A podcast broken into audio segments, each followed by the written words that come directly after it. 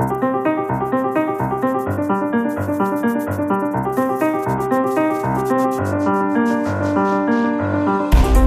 batalha política e jurídica entre o Governo e o Tribunal Constitucional, também a batalha pela liderança do Partido Socialista, vai ser uma edição belicista esta de Pares da República. Já iremos a esses temas centrais. Antes, Daniel Prensa de Carvalho, Luís Amado, o, as vossas escolhas para este início de conversa.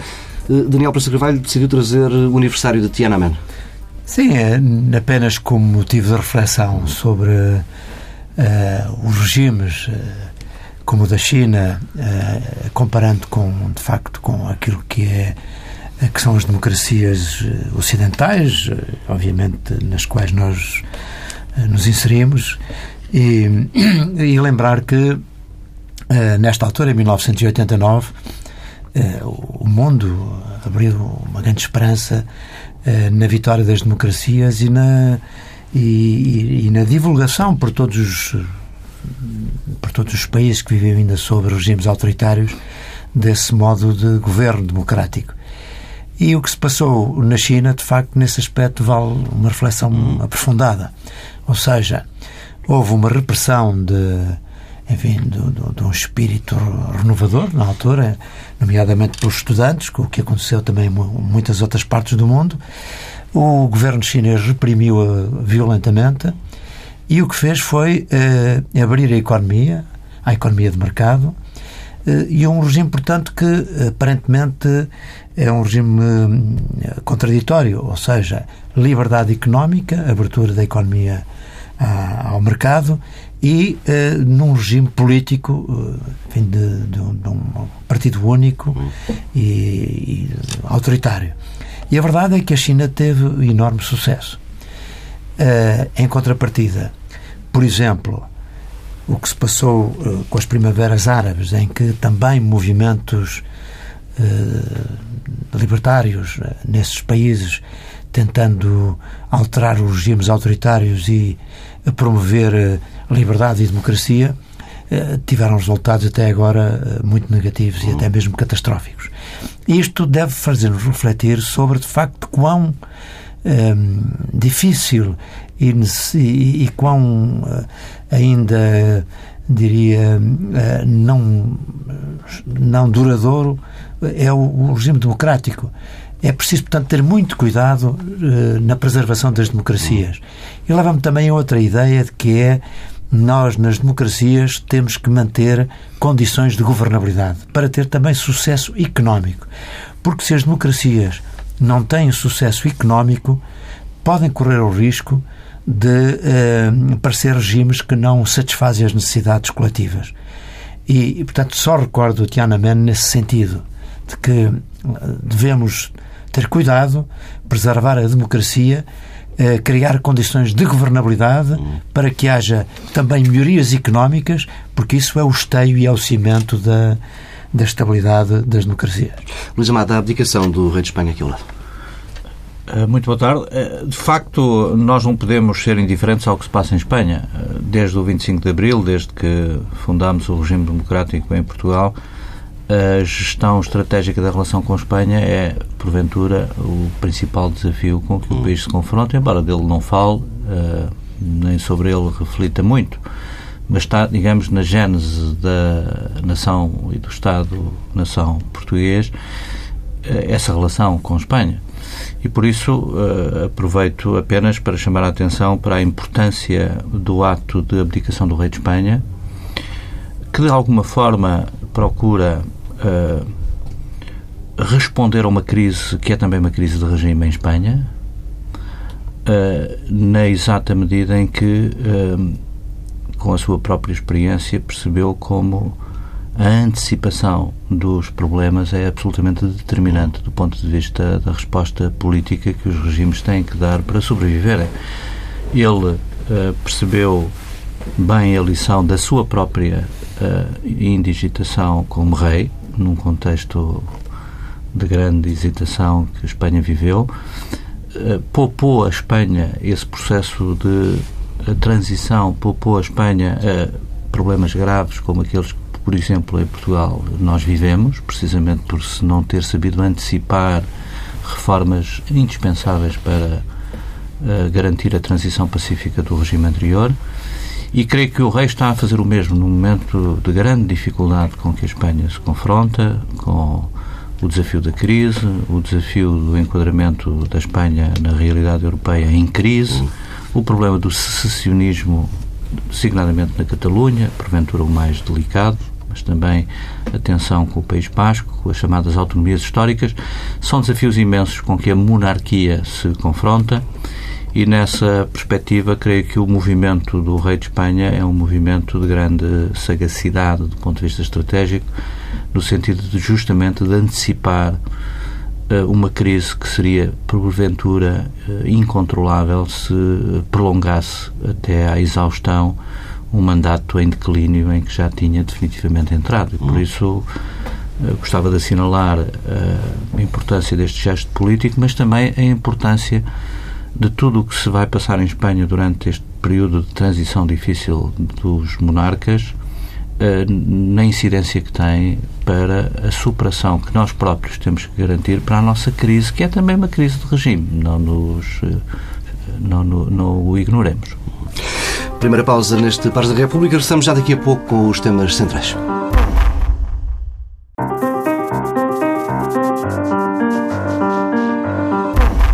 Regressamos com os temas que têm dominado a agenda nos últimos dias. Temos assistido nesta semana e meia a um filme em reposição, desde sexta-feira eh, que temos esse filme a passar, mas parece que desta vez encaminha-se para ter um final diferente.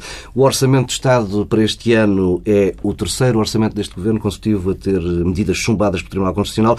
Até aqui não há grande novidade, mas a diferença está quer no teor do acórdão, eh, quer na resposta do governo. Os juízes dizem que medidas do lado da receita, do lado da carga fiscal, são menos suscetíveis de ser chumbadas eh, por violação do princípio de igualdade. O Governo está a dramatizar desde segunda-feira a resposta ao Constitucional, argumenta que o acordo no Tribunal coloca em causa as metas orçamentais para este ano e para os próximos hum, e que, ao apostar hum, ou apontar apenas como tolerável esse caminho do aumento da carga fiscal, está, de facto, a imiscuir-se na ação governativa, na ação executiva e a retirar margem de manobra ao Governo. Na segunda-feira, Paulo Portas afirmou mesmo que o acordo no Tribunal Constitucional condena ao país uma escravatura fiscal, inviabiliza o documento de estratégia orçamental e outros compromissos externos assumidos, entretanto, por Portugal e coloca em crise a ideia de alternativa alternativa e da alternância democrática entre partidos e políticas. Hum, há aqui drama a mais ou desta vez o Governo tem alguma, se não toda a razão, Daniel Praça Carvalho?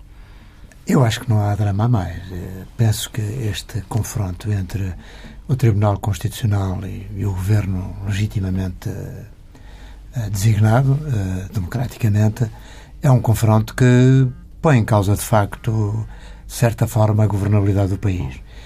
E, e penso também que essa opção dos membros do Tribunal Constitucional que votaram o acórdão no sentido de considerarem eh, mais conformes à situação o aumento da carga fiscal do que propriamente cortes na despesa pública através de, eh, enfim, de cortes no, no, nos salários e nas pensões é, é uma postura que, do meu ponto de vista, cria aqui um, um entorce enorme e uma enorme dificuldade uh, para o país poder crescer economicamente.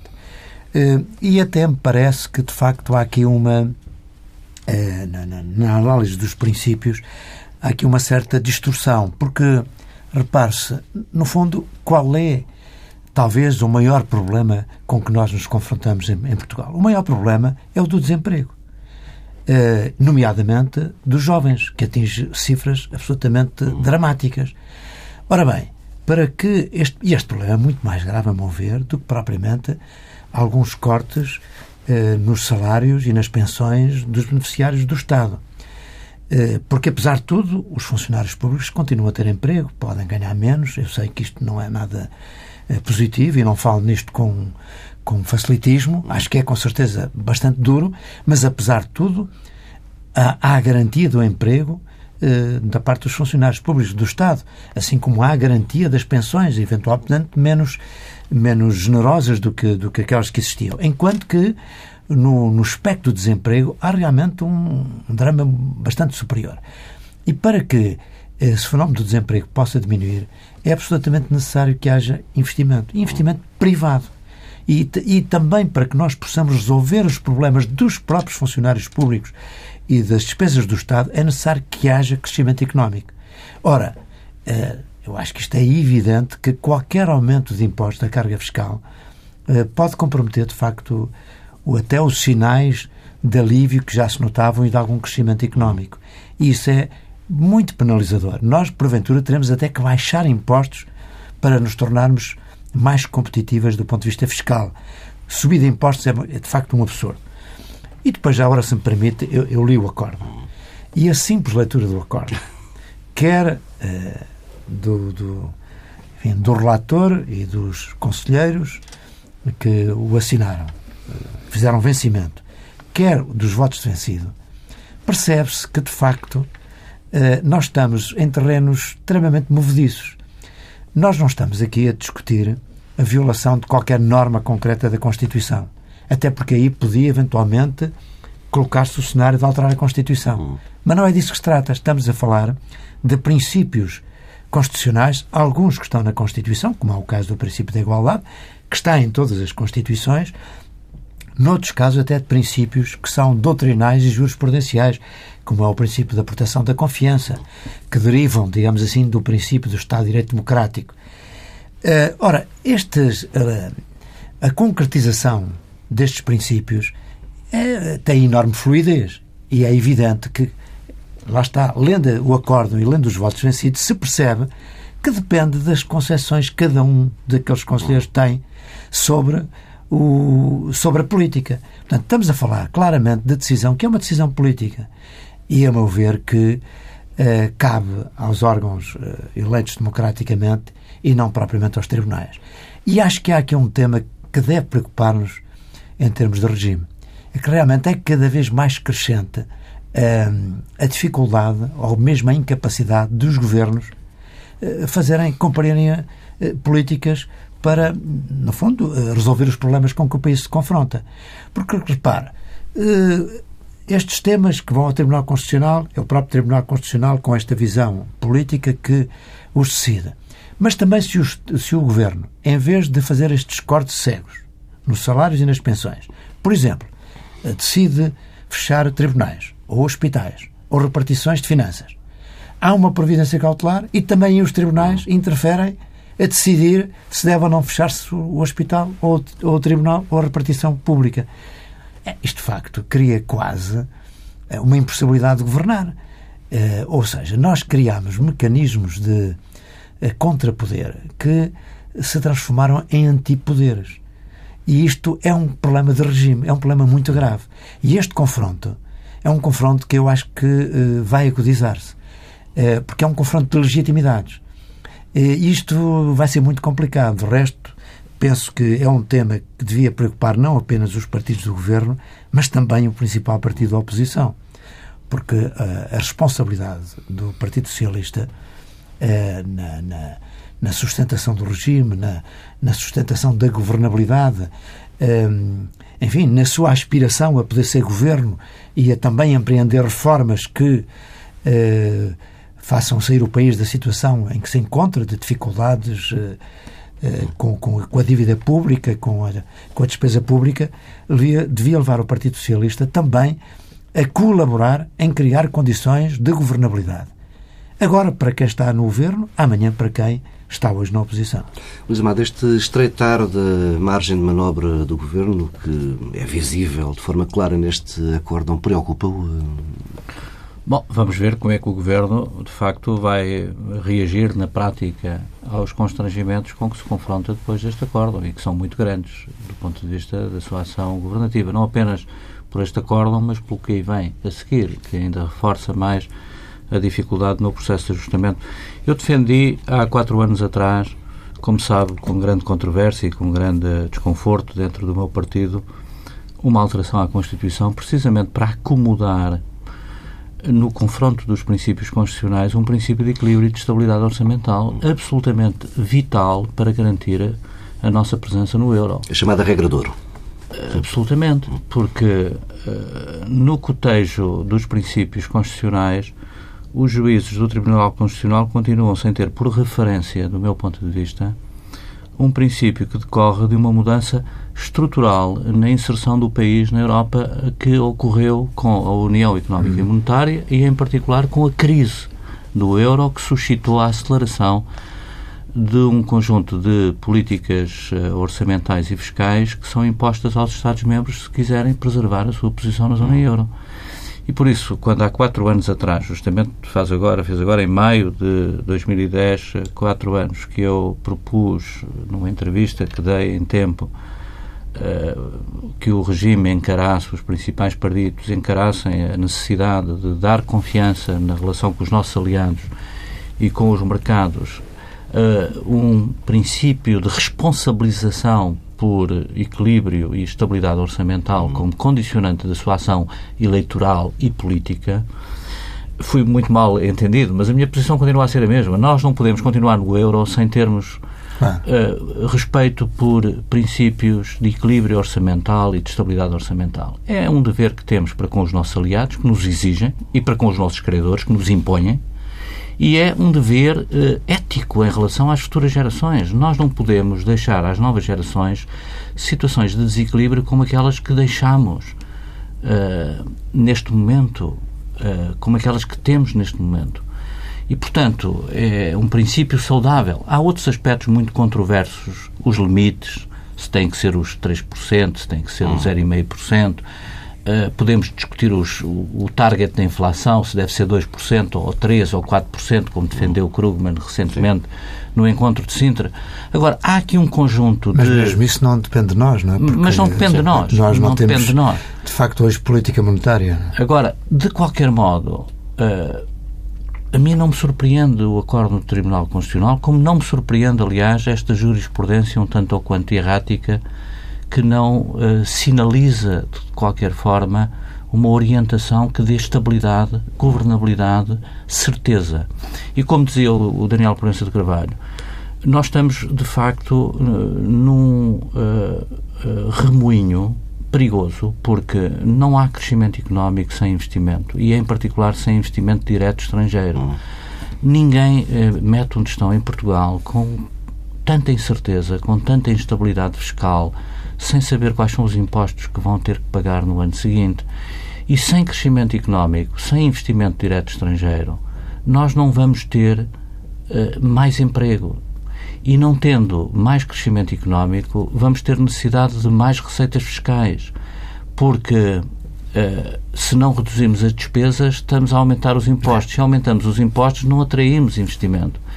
E estamos, de facto, num ciclo vicioso que penaliza ainda mais agrava ainda mais a sustentabilidade da nossa dívida e nos coloca muito rapidamente à beira de um segundo resgate ou à beira da bancarrota.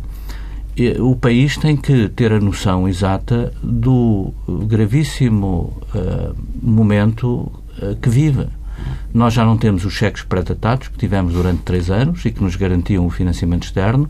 Estamos expostos aos humores do mercado e à forma como os investidores percebem o risco em relação à nossa situação e o risco uh, político decorrente de um cenário de instabilidade e de ingovernabilidade que pode ser suscitado pela incapacidade dos governos, como disse há pouco, não apenas este, mas o próximo, gerirem uh, no quadro da atual Constituição e da jurisprudência, entretanto, uh, plasmada nestes acordos no futuro, uh, não tenho dúvida nenhuma de que nos condiciona muitíssimo do ponto de vista da expectativa desses investidores nos garantirem taxas de juros aceitáveis no futuro mais imediato. E se as taxas de juro disparam de novo, nós vamos ter o rating da República agravado, ao contrário da tendência positiva que neste momento já tem por parte das principais agências. E segundo programa. E vamos ter taxas de juros mais graves para as famílias e para as empresas num processo de desalavancagem em que se encontram, de desendividamento que estão há três anos a prosseguir com relativo êxito. Portanto, eu acho que é preciso parar para refletir. Eu proponho há muito tempo que o regime ou se adapta à mudança estrutural em que o país se encontra na relação com a Europa, com a União Económica e Monetária e adapta a Constituição a este novo contexto, ou então nós vamos aceleradamente para o precipício do fim do regime descontrolado e eh, sem eh, percebermos bem a dimensão das consequências com que nos confrontamos. E o PS não devia olhar também para, como dizia Daniel Praça Carvalho, para esta questão constitucional e parar um pouco também para pensar? Absolutamente. Eu acho que, eh, independentemente do que se vai passar no PS, que também agrava o quadro de incerteza e de instabilidade em relação ao país, porque é óbvio que quem nos financia quer saber quem é que nos vai governar a seguir, no quadro de uma previsível alternância democrática, e esse contexto de instabilidade do partido também afeta, mas é preciso garantir também estabilidade relativamente ao horizonte de políticas que, nesta frente, são absolutamente determinantes para a formação de um juízo sobre a credibilidade, a confiança, a estabilidade do país. E sem dúvida que o PS, eh, que muito provavelmente será responsável pelo futuro governo, tem aqui um papel eh, absolutamente determinante. Agora, eu já agora, se me permite, concordando, enfim, com tudo o que disse o Luís Amado, no entanto, uh, gostaria de referir que a simples introdução na Constituição de um, uma regra que limitasse uh, o déficit das contas públicas poderia não ser suficiente, porque, Sim. na verdade, o Tribunal Constitucional baseia-se noutros princípios uh, e, e é indiferente se, digamos, o equilíbrio das contas públicas é feito à custa da redução da despesa ou do aumento dos impostos. Eu penso que então até seria útil, e há quem, quem defenda isso, que na Constituição, para além dessa regra, ou até em substituição dessa regra, houvesse sim uma limitação à carga fiscal sim. relativamente ao, ao, produto do país. Porque, de facto, uh, se isso não acontecer, haverá sempre a possibilidade de tentar equilibrar as contas públicas por via dos impostos. E isso vai conduzir a um empobrecimento do país, não é? Mas uma leitura do princípio da estabilidade orçamental uh, permite... Talvez condicionar-se, de certa maneira, sim. Permite lato senso, sobretudo na relação que estabeleceu uhum. entre crescimento económico e uh, receita fiscal, uh, condiciona de alguma forma a interpretação. Mas eu estou de acordo uhum. que não deixa de ser um princípio menor na relação com os princípios gerais que têm sustentado a jurisprudência do Tribunal Constitucional, mas a sensibilidade do Dr. Daniel Proença de Gravalho é maior do que a minha, de vista jurídico. Repara, a mim impressiona muito, de facto, que ao ler aquele extensíssimo acórdão, que é outra coisa que eu acho incompreensível, uma decisão destas devia ser uma decisão em, em meia dúzia de páginas. Quer dizer, o facto mesmo de ser um acórdão tão extenso mostra a, a, a insustentabilidade dos argumentos, não é? Há pouco estávamos aqui numa conversa que dizia que o, o Dr. Salgado Zanha bem dizia que uma sentença, uh, para ser uma sentença justa, tinha que ser em meia dúzia de páginas no máximo. Não é? Quando nós vemos acórdãos com mais de 100 páginas, isso significa que as coisas uh, não são tão simples. Não é? E, de facto, uma inconstitucionalidade devia ser uma coisa simples. Esta norma de, de, orçamental é inconstitucional porque viola o artigo tal da Constituição que diz isto e tal e tal. Ah, isto dá, dá, dá, dá muita discussão. Mas o que eu estava a dizer, impressiona muito a total insensibilidade enfim, dos juízes que fazem maioria nestes acórdãos perante a situação em que o país se encontra. Uh, e, de facto, uh, perante a incapacidade do país uh, cumprir os compromissos que assumiu e, e manter a sua independência e a sua capacidade de recurso ao mercado para financiar a sua dívida. Porque nós estamos, de facto, numa situação que, enfim, que não é ultrajante, que é normal, de, de, mas precisamos de nos financiar nos mercados e, para isso, temos que dar garantias aos mercados da nossa solvabilidade e da nossa capacidade. E, portanto, isso é um tema que devia, Sim, devia preocupar todas as instituições. Entende-se este esforço que o Governo vai fazer para clarificar a situação, enviando para ou tentando que chegue ao Tribunal Constitucional o mais rapidamente possível, por exemplo, a, a nova tabela remuneratória única que vai transformar os cortes, que até aqui eram transitórios, em cortes definitivos na, na massa salarial da, da função pública. Entende-se este esforço de clarificação e entende-se também algumas vozes que vêm dizendo que, em caso de resposta negativa do Tribunal Constitucional, aí então é melhor parar e ir para eleições. Eu compreendo, eh, de facto, eh, o governo aqui está a ter um alívio, eh, no sentido de que todas as, algumas das medidas que têm empreendido, nomeadamente no corte da despesa pública, têm sido inviabilizadas pelo Tribunal Constitucional e, portanto, impõe-se alguma clarificação. É claro que enfim, nós podemos fazer também uma crítica ao governo, e eu tenho feito aqui várias vezes, de que deveria ter, logo no início do seu mandato, eh, produzido reformas no Estado que tivessem introduzido cortes não horizontais e, e não cegos, mas eh, de facto adaptando a máquina do Estado às necessidades do país. Eh, isso não foi feito e, e, por outro lado, também acredito que a margem de manobra do Tribunal Constitucional estaria mais, mais limitada se, porventura, o Governo tivesse apresentado estas medidas todas logo no início. E porquê? Porque era um Governo saído de eleições, com uma fortíssima legitimidade democrática e, portanto, haveria mais dificuldade em o Tribunal Constitucional impedir o Governo de levar a cabo essas políticas. Agora, com o desgaste que o Governo teve durante todo este período eh, de facto, o governo encontra-se numa fase já muito debilitada em termos de apoio da opinião pública, de credibilidade, e, portanto, é mais fácil, tem sido mais fácil impedir o governo de, de, tomar estas medidas que, obviamente, que atingem interesses, como, como, toda, como todas, porque não há aqui nenhuma medida incólume, não é? Ou se aumentam os impostos e atingem-se todos os contribuintes uhum. e a economia do país, ou se corta nas despesas do Estado, e eu diria que é inevitável, pelo menos em alguma parte, que isso uh, deixe de atingir uh, os funcionários públicos e os pensionistas. Uh, Luís Amado, entende este esticar de corda do, do Governo? Eu não conheço as condicionantes uhum. políticas uh, que o Governo uh, tem para justificar estas posições, relativamente, sobretudo, à leitura que faz da, execu da execuibilidade do orçamento tenho os dados suficientes para poder pronunciar-me sobre a bondade política deste movimento ou desta reação que uhum. agora me comunicou e da qual não há ainda conhecimento público, tanto quanto há poucos detalhes ainda assim.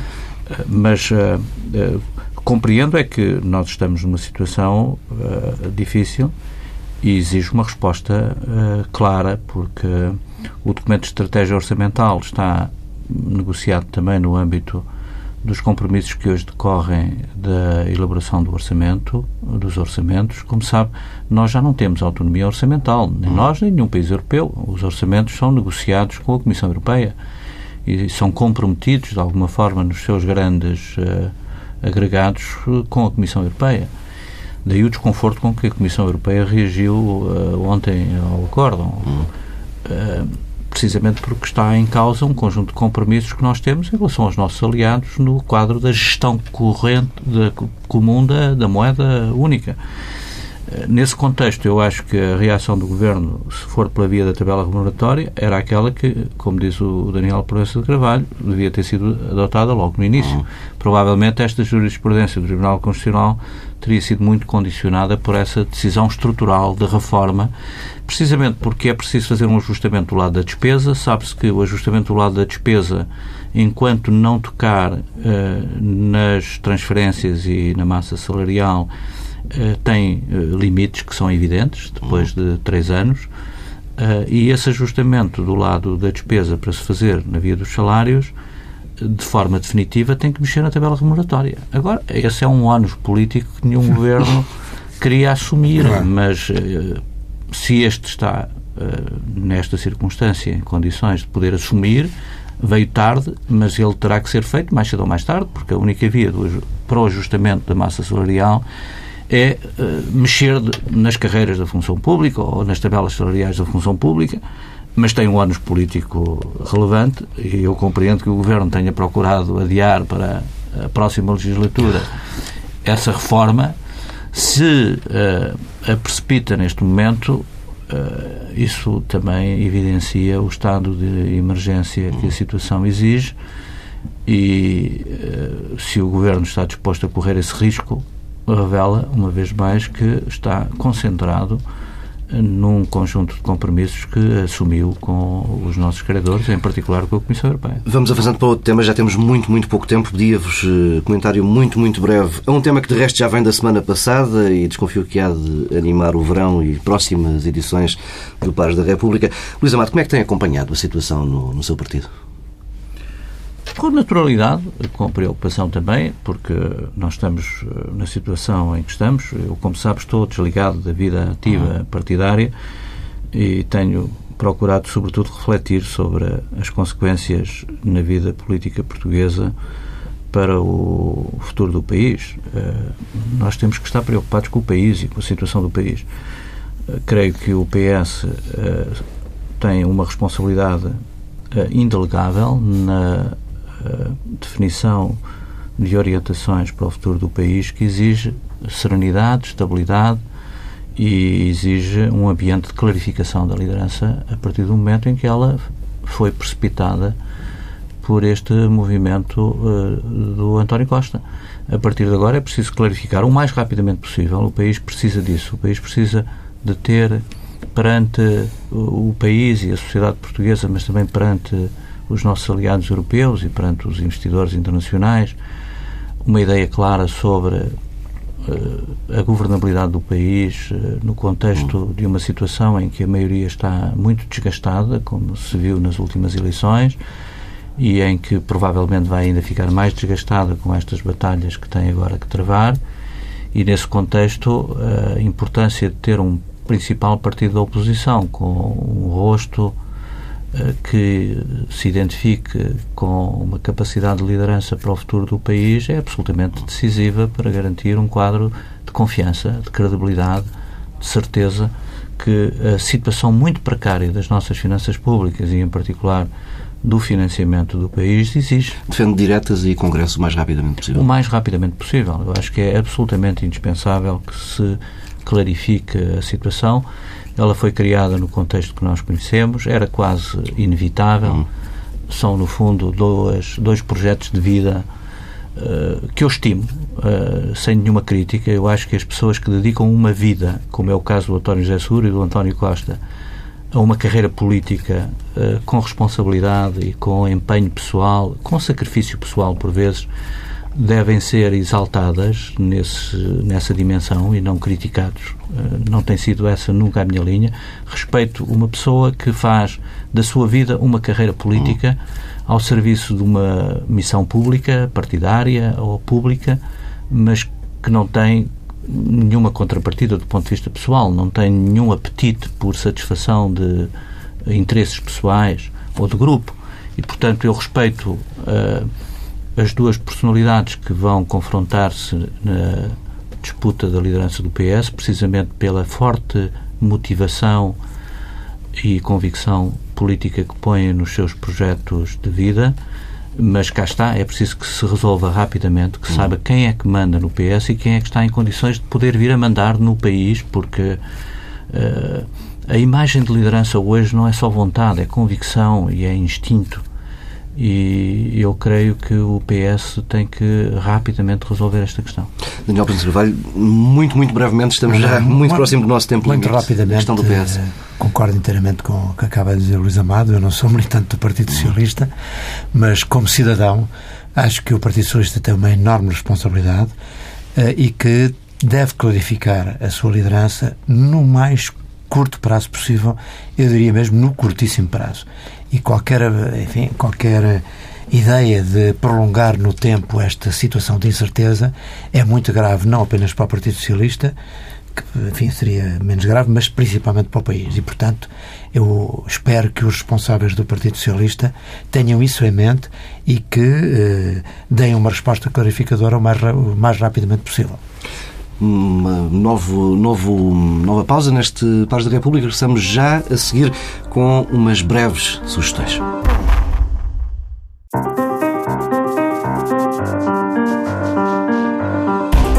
regressamos com duas sugestões muito rápidas, já estamos muito perto do nosso tempo limite. Eh, Daniel Brasil de Carvalho, mais uma edição do Rock and Law. É, é uma. Enfim, convido os nossos ouvintes a, a visitarem o site de